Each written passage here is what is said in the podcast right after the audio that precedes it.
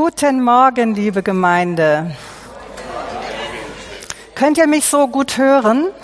Ja? Sehr schön. Ja, für die, die mich nicht kennen, ich bin Steffi Schönemann und ich darf heute den dritten, Abschnitt unserer Reihe zum Kolosserbrief ähm, predigen. Und zwar geht es heute um Kolosser 1, Vers 21 bis 27. Aber bevor wir anfangen, würde ich gerne noch ein kurzes Gebet sprechen und ihr kann, könnt gerne dazu sitzen bleiben. Vater, ich danke dir, dass dein Wort in sich eine Kraft birgt, eine große Kraft. Und ich bitte dich, dass das heute für jeden hier spürbar wird. Mache du dein Wort lebendig in meinem Herzen und in den Herzen meiner Geschwister. Amen. Gut, dann möchte ich zunächst mal die Textstelle vorlesen. Die ist diesmal ziemlich lang. Auch ihr wusstet früher nicht, was es bedeutet, mit Gott zu leben.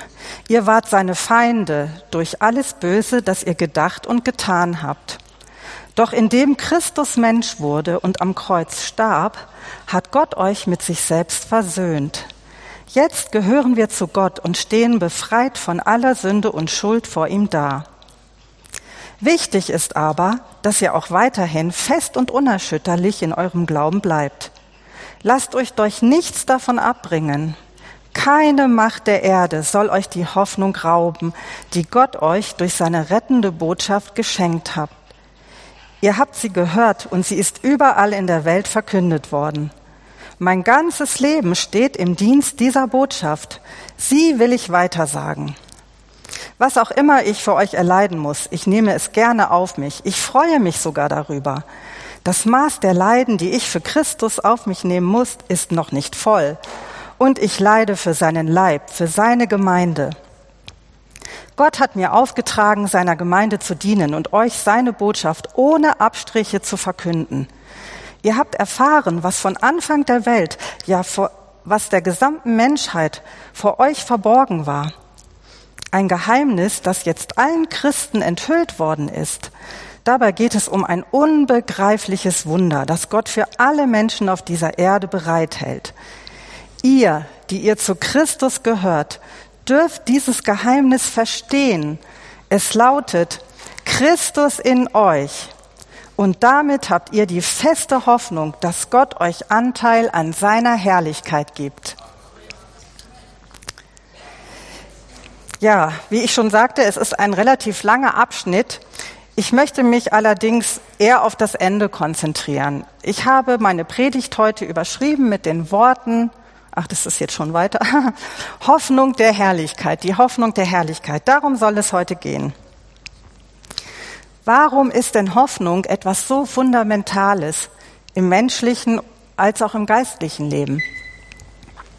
Ihr wisst ja, oder viele von euch wissen es, denke ich, dass ich im SOS Kinderdorf arbeite als Sozialarbeiterin. Und dort werden ja Kinder, die aus unterschiedlichsten Gründen kein Zuhause haben, von einer Kinderdorfmutter mit Unterstützung von Erzieherinnen und Sozialarbeitern großgezogen. Vor ungefähr zehn Jahren kam man auf der Leitungsebene der Kinderdörfer deutschlandweit auf die Idee, ein Institut zu gründen, um das Leben der Kinder im Kinderdorf genauer zu untersuchen und herauszufinden, was die Kinder in ihrer Entwicklung unterstützt. Dazu wurde eine umfangreiche Studie durchgeführt, bei der mehrere hundert ehemalige Heimkinder interviewt wurden. Und diese Studie brachte etwas sehr Erstaunliches zutage.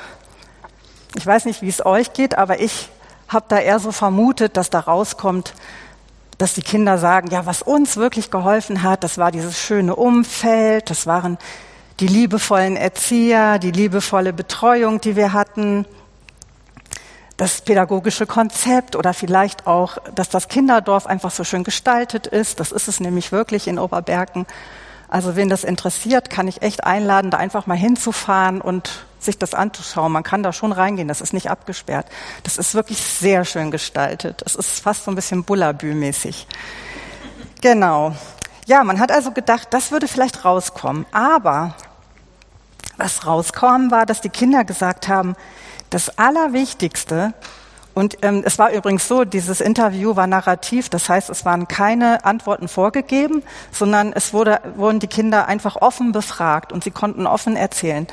Und das Interessante war, dass rauskam, dass die Kinder gesagt haben, das Allerwichtigste für uns war die Hoffnung, nämlich, dass da Erwachsene waren, die Hoffnung für mich hatten, die sich vorstellen konnten, dass ich, obwohl ich so einen schwierigen Background habe, dass ich was schaffen kann, dass ich ein gutes Leben führen kann, dass ich meine Schule hinbekomme, dass ich gute Beziehungen leben kann, dass ich gut mit mir selber umgehen kann, obwohl das vielleicht meine Eltern nicht hinbekommen haben. Also diese Hoffnung war das, was ganz klar rübergekommen ist. Das war das, was die Kinder wirklich verändert hat, was sie geprägt hat. Ja, ihr könnt euch vorstellen, dass mich das als Mitarbeiterin natürlich auch bewegt hat. Und seitdem ist es echt so, dass ich jedes Mal, ähm, wenn ich Kinder betreue dort oder ich eigentlich, wenn ich Menschen grundsätzlich begegne, dass ich immer im Hinterkopf habe, dass auch diese Hoffnung irgendwie rüberkommen muss, dass Hoffnung was ganz, ganz Elementares ist. Hoffnung ist eine ganz enorme innere Triebkraft. Sie ist zusammen mit dem Glauben und der Liebe auch im biblischen Sinn eine gewaltige Kraft und Motivationsquelle. Paulus schreibt in 1. Korinther 13, Vers 13, nun aber bleiben Glaube, Hoffnung, Liebe. Die Liebe ist schon die größte, aber die Hoffnung gehört absolut zur Liebe dazu. Sie ist eigentlich ein Aspekt der, der Liebe. Also Liebe ohne Hoffnung, würde ich mal sagen, ist überhaupt keine Liebe. Genau. Was ist denn Hoffnung nun genau? Im Neuen Testament wird hier das Wort Elpis verwendet, das griechische Wort Elpis. Dieses Wort hat eine grundsätzlich positive Bedeutung. Es meint die Erwartung von etwas Gutem. Man sagt ja zum Beispiel auch, wenn jemand schwanger ist, sie ist guter Hoffnung. Ja, also die Hoffnung ist die Erwartung etwas Gut, von etwas Gutem. Diese Hoffnung ist aber nicht egozentrisch gemeint. Also nicht unbedingt die Hoffnung auf, dass ich möglichst viel Macht habe oder möglichst viel materiell anhäufen kann. So ist es nicht gemeint, sondern es ist eine christozentrische Hoffnung. Das heißt, die Hoffnung, dass Gottes Reich gebaut wird, dass Gottes Werte zunehmen, dass seine Liebe spürbar wird. Also es ist eine Hoffnung, die schon auf das Reich Gottes ausgerichtet ist, aber die auch uns prägt. Das Gute, das wir im Glauben an Jesus erwarten können, das sind ja ganz, ganz viele Sachen. Und ich habe jetzt mal alle Dinge aufgelistet. Ich kannst du mal das nächste Ding machen, ähm, wo Hoffnung genannt wird im Neuen Testament im Zusammenhang mit einer Verheißung. Genau. Und zwar, ich habe jetzt die Farbe grün gewählt, weil das ja die Farbe der Hoffnung ist. Also die Hoffnung, die wir haben, ist die Hoffnung auf Rettung. Was bedeutet das? Wir müssen nicht mehr für unsere Schuld büßen. Wir müssen nicht mehr für, für die Bereiche, wo wir versagt haben, wo wir Schuld auf uns geladen haben, müssen wir uns nicht quälen, sondern wir dürfen das Jesus übergeben und werden gerettet. Wir haben Hoffnung auf Gerechtigkeit. Das bedeutet, wir stehen dann rein vor Gott. Wir brauchen nichts mehr ableisten. Wir brauchen uns vor ihm nicht beweisen. Gerechtigkeit impliziert aber auch, dass ähm, Gott als der, der große Richter dieser Welt alle Ungerechtigkeit sieht, die hier auch passiert, und dass er Gerechtigkeit am Ende der Zeiten wiederherstellen wird. Also es hat irgendwie beide Aspekte. Das ist auch eine ganz gewaltige Hoffnung. Ich finde, damit kann man auch viel entspannter die momentan ja echt anstrengenden politischen Zeiten ertragen. Also wenn man das im Hinterkopf hat. Wir haben die Hoffnung auf Auferstehung. Also rein körperlich betrachtet werden auch wir auferstehen. Ist das nicht fantastisch? Wir bleiben nicht im Grab. Es ist nicht vorbei. Der Tod hat nicht gesiegt. Wir haben Hoffnung auf ewiges Leben, also eine ewige Verbundenheit mit Gott, dem Vater im Himmel. Wie immer das dann aussehen wird, da streiten sich die Gelehrten, aber das ist auch gar nicht so wichtig. Wichtig ist nicht, wie es genau passiert, sondern dass es passiert. Dann haben wir die Hoffnung auf Umgestaltung in sein Bild. Also da ist das Bild Jesu gemeint. Das ist auch, nennt man auch Heiligung. Jetzt denkt ihr, oh, das hört sich ja so mega fromm an. Was soll das sein? Ich sag euch, was das ist. Das ist das, was immer in den Social Media rauf und runter angepriesen wird, nämlich Veränderung. Ständig geht es darum, Mensch, wie kann man denn ein anderer Mensch werden? Wie kann man sich optimieren? Wie kann man rauskommen aus irgendwelchen Zwängen, aus irgendwelchen krankhaften Gedanken? Ich sag's dir, lass dich umgestalten in sein Bild. Jesus ist für uns der Prototyp. Jesus ist für uns der Inbegriff dieser, dieses Wesens Gottes. Und wir dürfen Hoffnung haben auf Umgestaltung. Nicht erst, wenn wir im Himmel sind, sondern schon hier. Ich finde, das ist was absolut Fantastisches. Also sag niemals zu dir selber, das wird nichts mehr, das kriege ich jetzt nicht mehr hin, ich bin halt nur mal ein bisschen schräg. Sag das nicht. Du hast diese Hoffnung. Sag auch nicht zu deinem Nächsten, das wird nichts mehr. Und der letzte Punkt, die letzte Hoffnung, die wir erwarten dürfen, ist die Hoffnung auf Herrlichkeit Gottes. Dieses Wort Herrlichkeit ist im griechischen Doxa. Das umfasst ganz, ganz viel. Das umfasst, umfasst im Prinzip die Gegenwart, die Präsenz Gottes. Also im Alten Testament war das zum Beispiel die Feuersäule. Ähm, dann umfasst es die Anbetung Gottes, es umfasst seine, seinen Charakter, seine Majestät, sein Wesen, seine Nähe. Das alles ist uns verheißen, dass wir das erleben dürfen. Ganz persönlich bei uns im Alltag. Ihr seht also, es sind wirklich ganz unterschiedliche Dinge, auf die wir hoffen dürfen. Es sind Dinge, die unser Leben im Hier und Jetzt betreffen und Dinge, die unsere Zukunft beschreiben. Wichtig ist es einfach zu wissen, dass die neutestamentliche Hoffnung ganz eng mit der Person Jesu verbunden ist. Ja, sogar noch mehr als das. Jesus selbst ist die personifizierte Hoffnung. In ihm liegen alle genannten Schätze verborgen.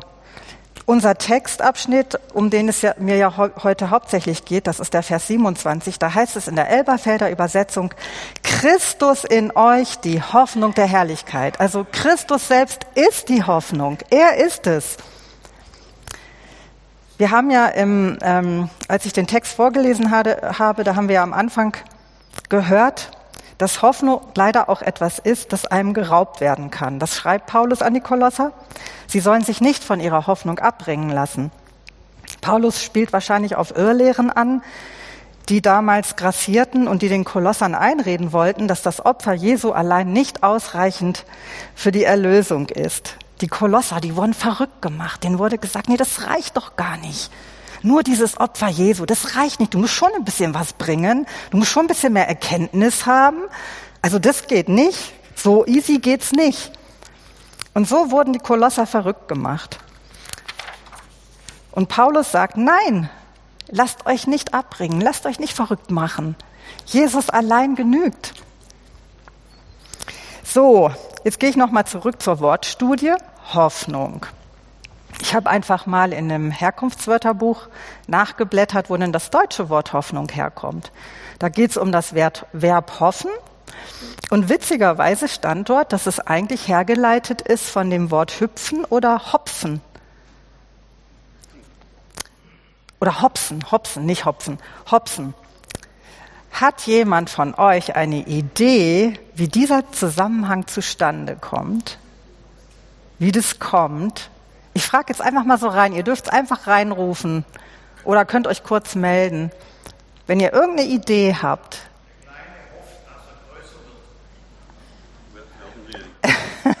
ja, das ist auch eine interessante Idee, ja? Werden wie ein Kind, genau, das geht in die richtige Richtung. Da hinten war noch was? Eine kindliche Freude, das ist es. Perfekt.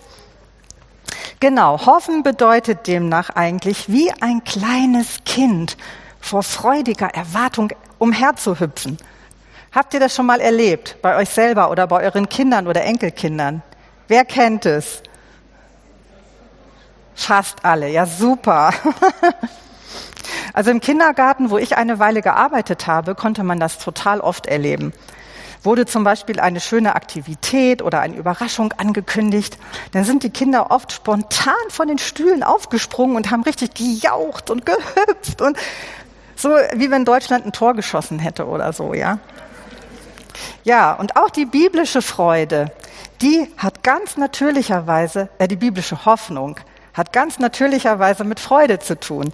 Es ist mehr als eine Erkenntnis. Es ist, ein es ist mehr als ein kognitives Wissen. Es ist ein ganz starkes Gefühl, eine Gewissheit, das den Körper in Schwingung versetzen kann. Das geht sogar so weit, dass man anfängt zu lächeln. Stellt euch das vor. So stark kann das sein. Paulus fordert die Philippa zum Beispiel auf. Das macht er übrigens an ganz vielen Stellen in seinen Briefen. Aber ich finde, bei den Philippern hat das besonders schön formuliert. Philippa 4, Vers 4 bis 6. Freut euch zu jeder Zeit, dass ihr zum Herrn gehört. Und noch einmal will ich es euch sagen, freut euch. Alle Menschen sollen eure Güte und Freundlichkeit erfahren. Der Herr kommt bald. Macht euch keine Sorgen. Ihr dürft in jeder Lage zu Gott beten. Sagt ihm, was euch fehlt und dankt ihm. Also selbst wenn wir Anliegen haben, soll das immer mit Freude und mit Dankbarkeit passieren. Ja, Hoffnung ist etwas, was wirklich den ganzen Menschen durchdringen will, das unser Denken, unsere Gefühle, unser Handeln bestimmen möchte. Ich lese jetzt noch einmal den ganzen Vers 27 nach der Elberfelder Übersetzung. Denen wollte Gott kundtun, was der herrliche Reichtum dieses Geheimnisses unter den Völkern ist, nämlich Christus in euch, die Hoffnung der Herrlichkeit. Was ist die Hoffnung der Herrlichkeit? Genau, Christus in euch, Christus in uns. Ich beziehe mich da voll mit ein. Christus lebt in uns durch den Heiligen Geist. Und der Heilige Geist ist gewissermaßen der Segensstrom, so ein bisschen wie das Kabel, durch den Jesu Wesen und seine Gedanken in uns präsent und lebendig werden. Ohne Jesus können wir nicht nach Gottes Willen leben. Die Verbindung zu ihm macht den Unterschied. Jesus selbst ermahnt uns im Johannesevangelium 15, Vers 5, ich bin der Weinstock, ihr seid die Reben. Wer in mir bleibt und ich in ihm, also wer in mir bleibt und ich in ihm, wird viel Frucht bringen, denn getrennt von mir könnt ihr nichts tun.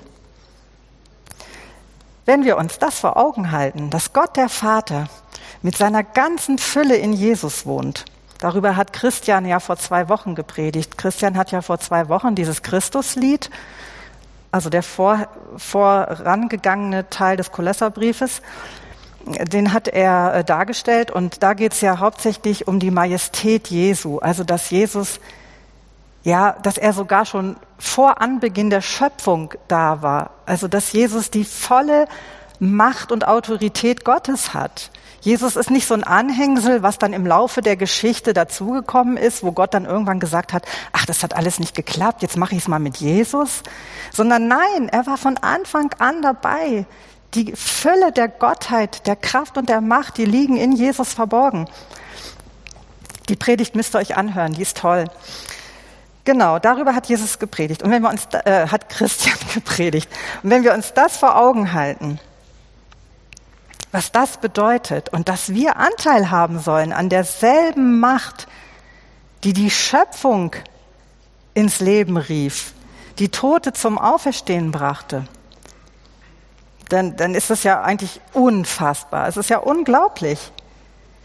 Jesus beschreibt aber, dass das nur äh, funktionieren konnte aufgrund seiner bewussten und völligen Abhängigkeit zum Vater. Es konnte für ihn nur so passieren. Und er benutzt das als Beispiel für uns und sagt, so wie ich alle Rechte aufgegeben habe und bereit war, diesen Weg zu gehen, so sollt, sollt ihr auch eure Rechte aufgeben. Ihr sollt euch bewusst mir unterstellen und dann habt ihr Anteil an dieser Fülle. Jetzt bleibt also nur noch die Frage, wie kommt denn Christus nun wirklich in uns hinein? Wie machen wir das denn? Wir sehen uns wahrscheinlich alle danach, dass es passiert, aber wie? Wie passiert es? Und die zweite Frage ist, ist es nicht dasselbe, ob wir jetzt in Christus sind oder ob Christus in uns ist?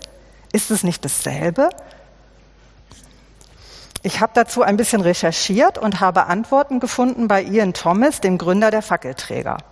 Da gibt es ein wunderschönes Buch, das kann ich euch wirklich empfehlen, ist schon ganz alt, ist ein christlicher Klassiker von vor 50 Jahren. Das heißt Christus in euch, Dynamik des Lebens. Dort schreibt Ian Thomas, in Christus sein bedeutet Erlösung. Christus in dir bedeutet Heiligung. In Christus sein bedeutet zubereitet sein für den Himmel. Aber Christus in dir bedeutet zubereitet sein für die Erde. In Christus sein bedeutet eine neue Zukunft. Aber Christus in dir bedeutet eine neue Gegenwart. In Christus sein macht den Himmel zu deiner Heimat, aber Christus in dir macht die Erde zur Werkstatt Gottes. Also demnach ist dieses in Christus sein der erste Schritt, bei dem ich mich ganz bewusst Jesus hingebe und alles, was er für mich tat, akzeptiere, annehme. Dies wird übrigens sehr schön bildlich durch die Taufe ausgedrückt. Bei der Taufe ist es ja so, wie wir sie feiern, ist es ja so, dass wir untertauchen. Und das ist so ein klasse Symbol. Also ich lasse los, ich sterbe, ich begebe mich nach unten, ich be begebe mich hinein in seinen Tod. Und danach folgt aber die Auferstehung. Und der zweite Schritt ist dann dieses Christus in mir, bei dem ich in meinem neuen Leben wirklich Jesus bewusst in mir trage, wirklich Jesu Gedanken in mir habe, seinen Geist.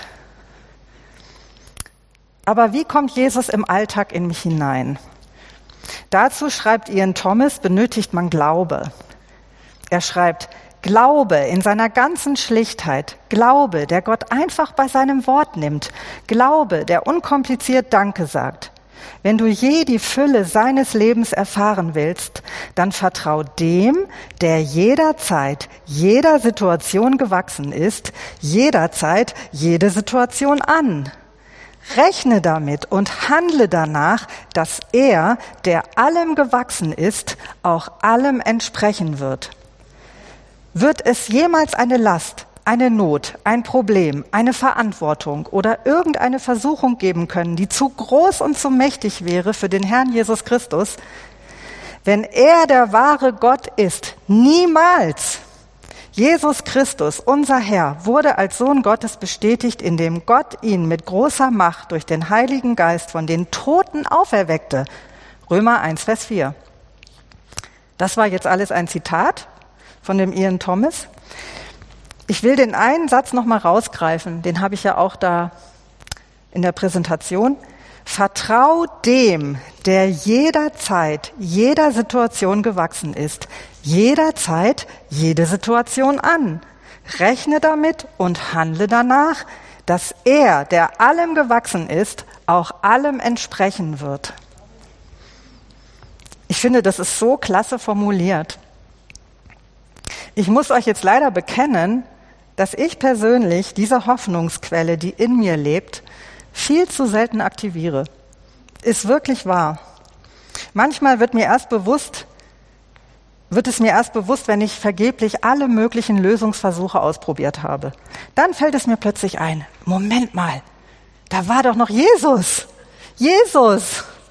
Ich hatte erst vor drei Wochen ungefähr so eine Situation, wo ich mit einer Bekannten einen Konflikt hatte, wie, wie es immer war, es lief über Missverständnisse.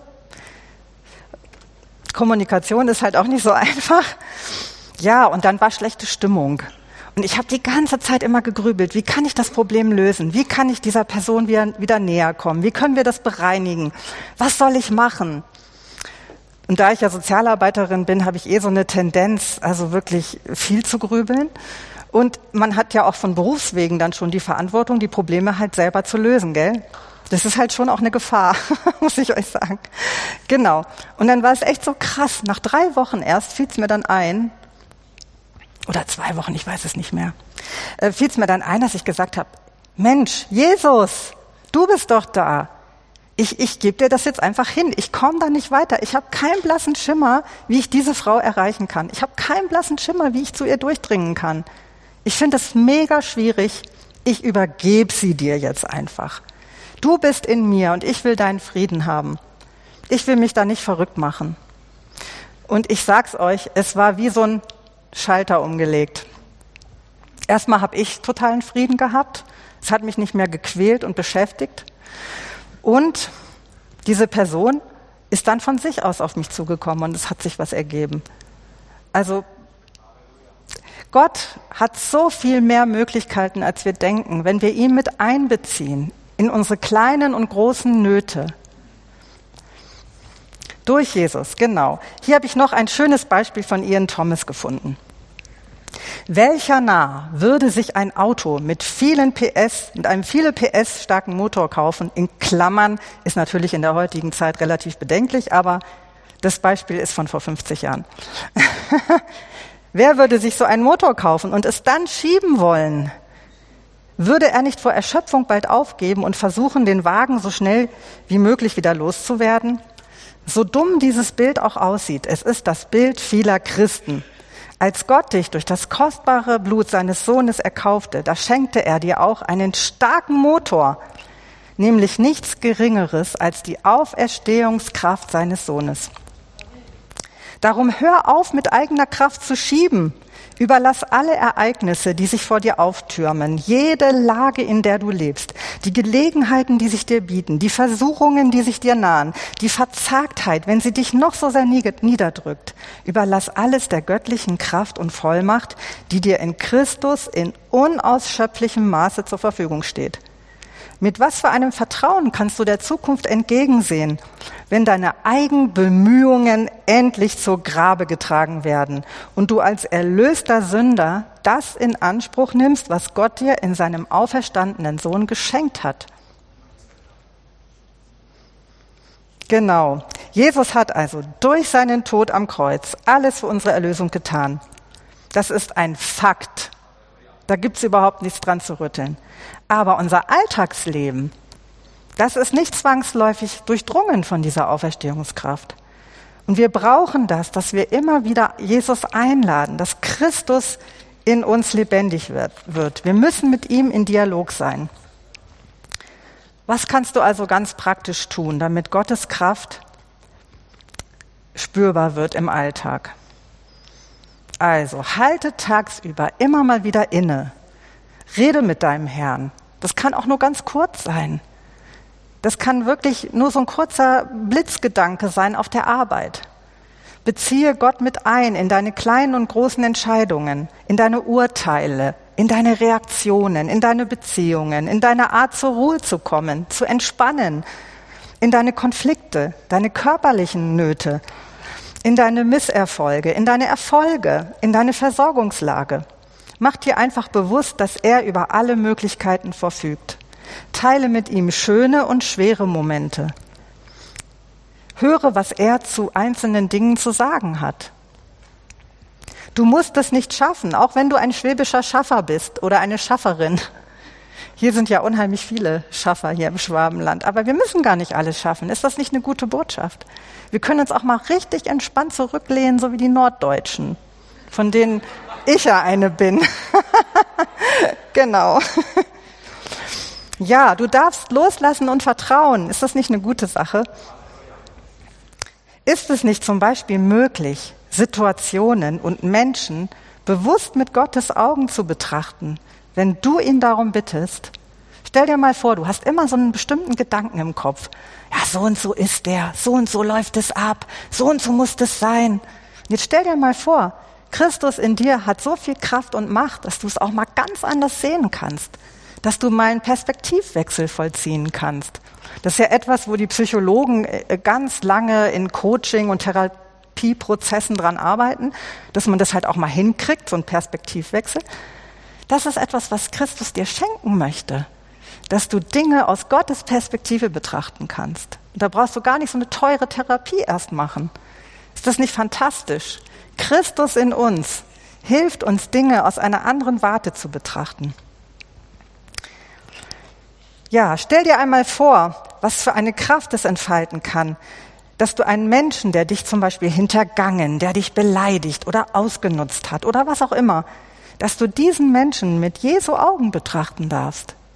Du brauchst ihn nicht verdammen, du brauchst dich nicht über ihn aufregen, nicht über ihn ärgern. Du kannst ihn mit Gottes entspannter und geduldiger Liebe betrachten.